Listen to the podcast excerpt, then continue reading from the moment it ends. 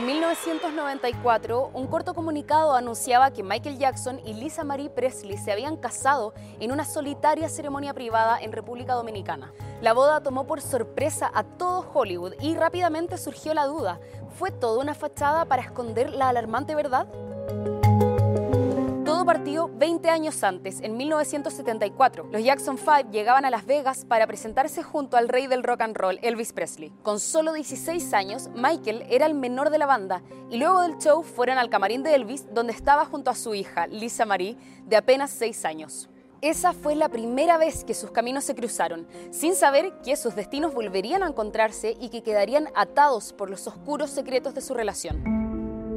Poco antes del matrimonio, el cantante de Thriller había recibido las primeras acusaciones de abuso a menores de edad, que luego se fueron acumulando hasta la actualidad. Además, se había vuelto adicto a los fármacos tranquilizantes y estaba en un punto muy bajo de su vida. Por lo mismo, un matrimonio tan apresurado con una mujer adulta y conocida parecía la coartada perfecta para disipar los rumores en su contra. Y por el otro lado, la familia Jackson creía que Lisa Marie quería aprovecharse del éxito de Michael para impulsar su propia carrera musical, además de que causaba sospecha que ni siquiera había pasado un mes desde que se había separado de su ex marido y padre de dos de sus hijos, Danny Cove. Y aunque estas eran solo especulaciones, más tarde se revelaron extraños detalles de la pareja por parte de empleados de la casa.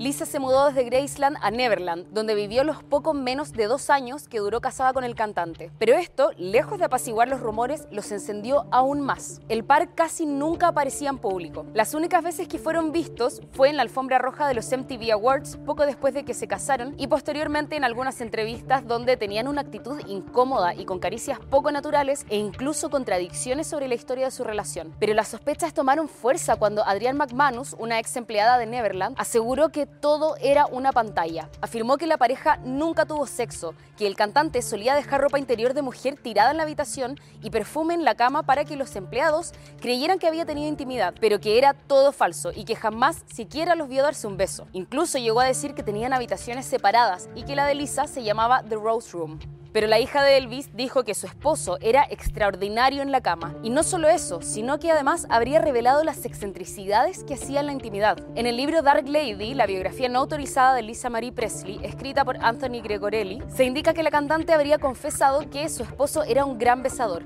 que le gustaba tener relaciones íntimas de pie, pero que permanecía siempre vestido y que jamás se quitaba el maquillaje.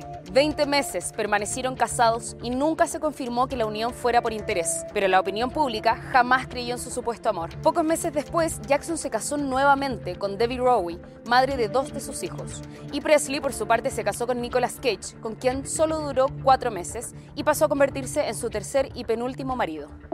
¿Qué opinas tú? ¿Crees que fue toda una farsa o que son solo especulaciones? Escríbenos en los comentarios. Si te gustó este video y quieres ver más contenido de este tipo, suscríbete a nuestro canal y no olvides darle like y como siempre compartir. Nos vemos en el próximo.